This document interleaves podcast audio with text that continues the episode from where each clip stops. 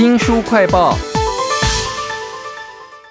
人工智慧 AI 来了。在这么多有关于人工智慧 AI 的书里头呢，我们要为您介绍这本呢，它相当有分量。书名叫做《AI 世代与我们的未来》啊，请到了说书人吕维正。维正您好，主持人好，各位听众朋友大家好。这本书到底怎么样有分量呢？稍后再给您介绍。这本书里头提到了 AI 它的超能力呢，造就了新文艺复兴啊。到底它有什么超能力呢？我觉得最夸张的就是它只要千分之一秒以内啊，就可以在北韩、美国、大陆之间打完一场核弹的战争哦。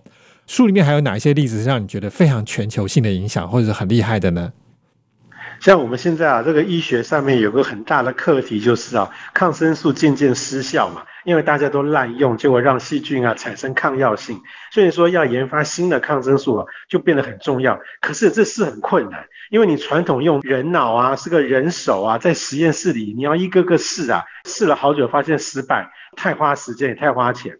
可是因为现在有 AI 啊，AI 他们的速度是超级快。而且他一次可以看到所有的资料库里的东西，他们去计算、去估算这个事情就很快。所以书里面就举例说，最近啊有个新发明的叫做海利霉素啊，就是用这个 AI 啊，它研发出来啊。对于这个细菌有了不起的杀伤力啊！那另外呢，像我们在这个医学诊断上，还有个是很重要。他说啊，像我们如果说要诊断炎症，比方说这个乳癌呀，那你可能会透过一些 X 光摄影或是那种呃 LDCT 这些的方式去找。可是呢，你照出来结果还是需要医生去看嘛，对不对？那医生看了，有时候他不见得啊能够看得出一些真正最细微的末节，但是呢，AI 看得出来，它可以比医生啊更早看出来这些的病灶，就可以及早发现，及早。找治疗，其实 AI 还可以做很多事哦，比如说我们人类用爱发电哦，很夸张，对不对？？AI 真的可以帮你算更省电的方法是什么？都在这本《AI 世代与我们的未来》里头啊。这本书呢，其实光是作者就非常的有分量，因为其中有一个一百岁的人瑞啊，知名的前外交官季辛吉，还有 Google 的前执行长，另外还有一个就是科学家，跟我们最有关系的应该就是科技巨擘 Google 了嘛。那这本书里头有没有讲到跟人工智慧有关的事呢？有。那跟我们关系最密切的 Google 啊，大家最常用就是它的搜寻功能嘛。那过去啊，Google 的搜寻方式其实是他先把全世界的网页啊全部都扫一遍，我找什么他就从他的资料库里翻出来给我看就好。可是用 AI 的方式之后啊，这整个流程会完全不一样哦。你可以想象最热门的 Chat GPT，你跟他对谈，他会给你资料嘛？那往后啊，Google 它就会用这样的方式来给大家做搜寻，那这个效果一定是更快而且更精准。那另外呢，脸书啊，常常会有个我讲了什么话，或者我放了什么图片，结果呃不小心被他删除，甚至你的账号可能还不能用啊。这个时候你问你去客诉啊，往往石沉大海，没有下文啊。为什么呢？因为现在啊，Facebook 早就运用 AI 了，来帮忙找到一些他认为可能有问题的言论啊、图片等等，AI 就先把它删掉了。所以你的贴文被删掉，其实是 AI 干的。但是啊，你要客诉，你要找到真人去处理啊，他的事情太多，他还要回过头来看到底是什么原因啊，所以往往石沉大海拖很久啊，可能是因为这样。为什么这本 AI 是在于我们的未来里头讲到了这些人工智慧，会让我觉得有鬼、有幻觉？有没有什么例子啊？啊，根据这个书里的说法，虽然啊这些 AI 的城市啊是这些城市设计师去写的，但是呢，AI 这样运作下去，最后跑出来的结果啊。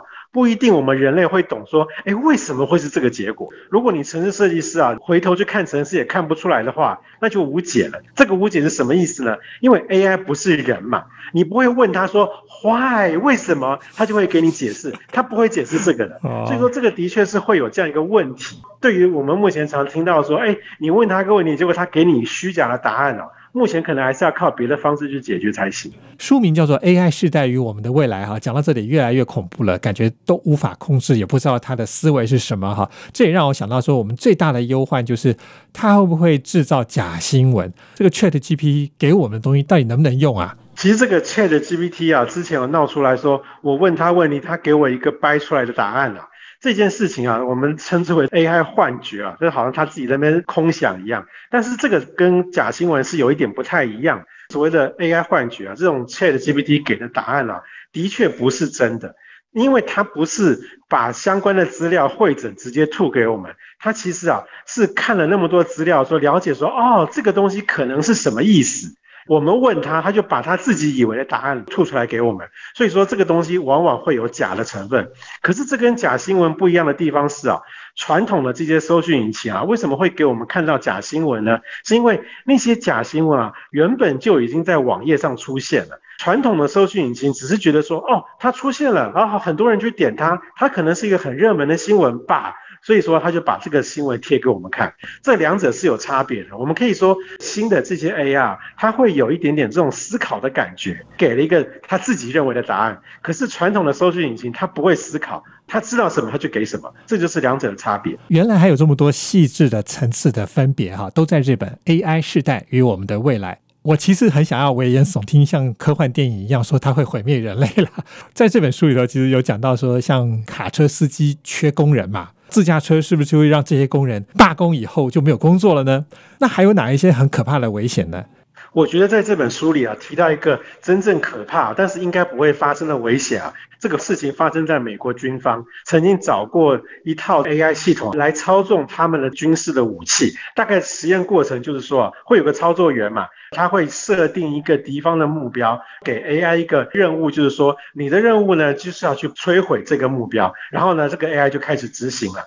可是到后来啊，这个 AI 啊，居然主动中断了。他跟操作员之间的通讯的关系哦，为什么呢？他们事后检讨是发现说，原来啊，这个 AI 心里面只记得他心中的最主要任务就是我要把敌方摧毁嘛，这个任务没有错。可是呢，真正最后决定权啊，那个按下按钮的人应该在这个操作员身上。可是呢，这个操作员没有下这个令，所以 AI 就觉得说不行，我要完成任务，所以我不能受到那个家伙的干扰，所以他就把中间的通讯给断掉了。这件事情就算是一个警讯啊！当然，因为这个事情只是一个实验，不会真的发生。但是呢，也告诉大家说，关于 AI 这部分啊，我们真的有太多还需要去思考、做好管理的工作。这些例子听起来真的是蛮危险的啊！AI 时代与我们的未来，作者当中有一个非常重量级的前知名的外交官季新吉嘛，连我小时候都听过他哦。他对于这整个 AI 可能的影响，能够发挥什么样他的专长或者是诠释呢？因为季新吉他是一个国际战略啊、外交、地缘关系这方面的一个专家啊，所以我相信书里面提到很多国际关系啊，这部分应该是他的想法啊。像书里面提出一点啊，也是我从来没有想过的。我想我们先想一下我们自己啊，以台湾来讲，我们常常有所谓这个蓝绿阵营嘛，你一定知道这个媒体常常分这个蓝营、绿营的媒体。如果你是绿营的，你很可能会不知不觉就倾向去看那些所谓的绿营的媒体的内容，那个东西叫做同温层。可是呢，如果今天这个事情扩大到整个地球，会是什么样子呢？因为 AI 会喂给我们想要看的、我们偏好的新闻，所以久而久之啊，我们也只能看到这些观点。如果这个我们是以国家为单位来分隔的话，那很可能就会变成是，比方说美国跟俄罗斯啊，永远都不可能和谈，因为他们的人民甚至他们的国家领导人都是只能看到 AI 喂给他们他们想要看的讯息。那这样子不就完蛋了吗？这个世界还可能和平吗？这个真的是一个很大的警讯。听起来呢，除了 AI 本身因为能力太强，但是我们捉摸不到有个危险之外，连国际外交政治或者是在各自采纳科技的速度不同、文化的差异都可能是危机。但是既然现在已经感受到危机了，各国应该也会各自的提出一些政策的框架哈。希望这个 AI 是在于我们的未来呢是可以掌控的，是对人类有利的啊！非常谢谢说书人吕维正为我们介绍，谢谢您，谢谢大家。也请记得帮我们新书快报按个赞、分享以及留言哦！我是周翔，下次再会。